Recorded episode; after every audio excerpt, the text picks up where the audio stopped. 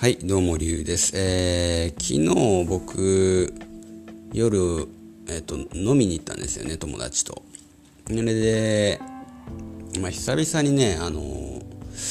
まあ、地元の友達と飲んだんで、えー今日はちょっとね、二日酔いな感じです。結構、まあ、結構っていうか僕、普段全く飲まないんで、ちょっとでも飲んだら結構ね、次の日、やっぱ体にきますね。ということで今日はですね、えー瞑想についての話をしていきたいと思います。まあ、正座瞑想法ですね。まあ、僕が普段よくやっている瞑想法。まあ、普通に座ってやる瞑想ですね。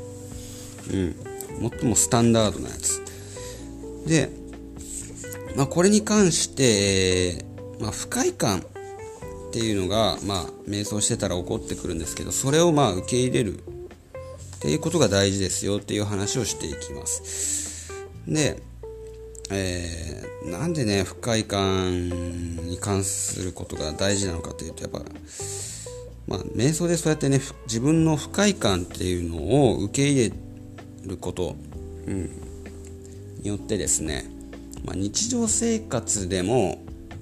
まあ、ストレスであったり、痛みであったり、不快感に対して反応しなくなるんですね。まあ、反応しなくなるというのは結果論で、まあ、それを観察冷静に観察することができるようになっていくんですね、まあ、それによって、まあ普段の生活でも、まあ穏やかさであったりとか落ち着きを、まあ、常に得られるようになるということなんですね。でこれはまあマインドフルネスストレス低減法にという本に書かれてまあ、あることなんですよね。でまあ詳しく説明すると、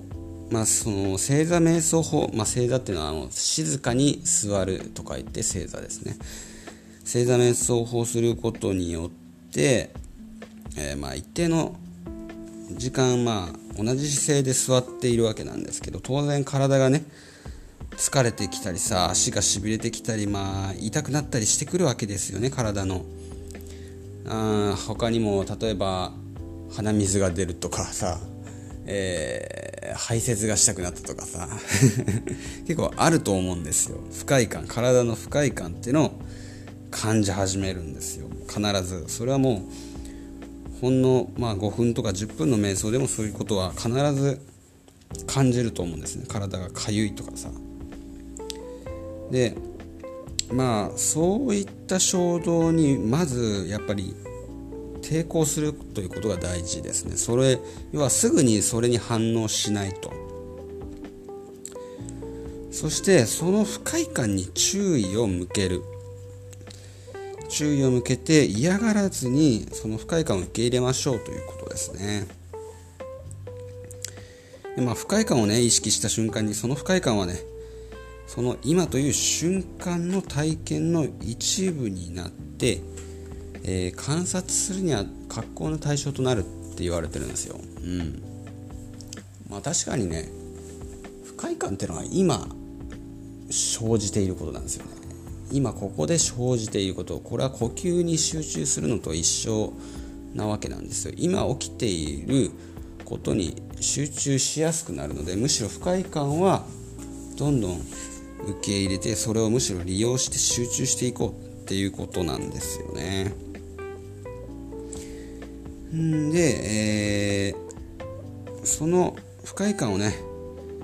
まあ、意識の一部として捉えることができるようになればその不快感をですね嫌なものを取り除かなければいけないものとして反応するではなく単純に受け入れられるようになってくるということなんですよ。でそうなってると最終的にどうなるかっていうと不快感に対する見方が変わってくるというんですね。まあ不快感はもう今やえあなた自身のことを教えてくれる潜在的な教師になると。いうことなんですよ。要は不快感を感じることでもう自分自身に気づくことができるようになると。いうことなんですね。なんでもう不快感はねもはや、あのー呼吸から、えーあなたを引き離す障害物ではなくてあなたの集中力穏やかさ注意力を高めてくれるものになるんですね。うん。なので まあこれをすることによってねまあどんどんどんどん穏やかになって集中力が高まっていくと。でどうしてもねでもねそれでもさ足がしびれたりとかさどうしても、まあ、痛いとか不快感になる時ってあるじゃないですか。人間ってやっぱさ常に体を動かしてるんですよ。で、まあ、そういう時はねもうあの自分が不快を感じていると認識できているのであれば、まあ、体の位置を変えるぐらいならいいですよとも言ってます。まあ実際ねえー、人ってやっぱ動かしますから。例えば座ってるだけでも貧乏ゆすりしたりするじゃないですか。で貧乏ゆすりって、まあ、余談なんですけど意外と医学的にはいい効果が高いんですよね、えー、エコノミークラス症候群でまあご存知の方も多いと思うんですけど飛行機に長時間乗ると足にね足の血が血液が訴えして滞ってね循環が悪くなってその血液ドロドロの血液のさ中に塊ができるんですよ。えー、コアグラとか言うんですけどあの血液の塊ができちゃって。それが、えー、肺とかね脳とかにねの血管を詰まらせるんですよ。細い血管を。それでまあ脳に行けば脳梗塞とかになって、えー、まあまあ、死に至る病であったり、まあ、障害者になりますよね。脳梗塞になるとね。あとは肺に行けばもうこれはもっとやばいですよね。肺が詰まって、えー、呼吸がまあできなくなるわけですね。そういうことが起きるとなんでまあ貧乏ゆすりねすることによってね意外といいんですふくらはぎはね心臓第二の心臓と呼ばれるぐらい血液の流れっていうのを全身に送る臓器臓器というかまあ場所なんでここをね揺らして血行を良くするっていう行為は医学的にはめちゃくちゃいいんですよ。だから長時間のさ海外旅行とか行く時飛行機乗ったら貧乏ゆすりどんどんした方がいいよっていうこと。なんですね。あで話それたんですけどどうしても必要ならねそういうことで、えー、瞑想中にねどうしても不快感があるのは体を動かしてもいいよということですね。えー、でま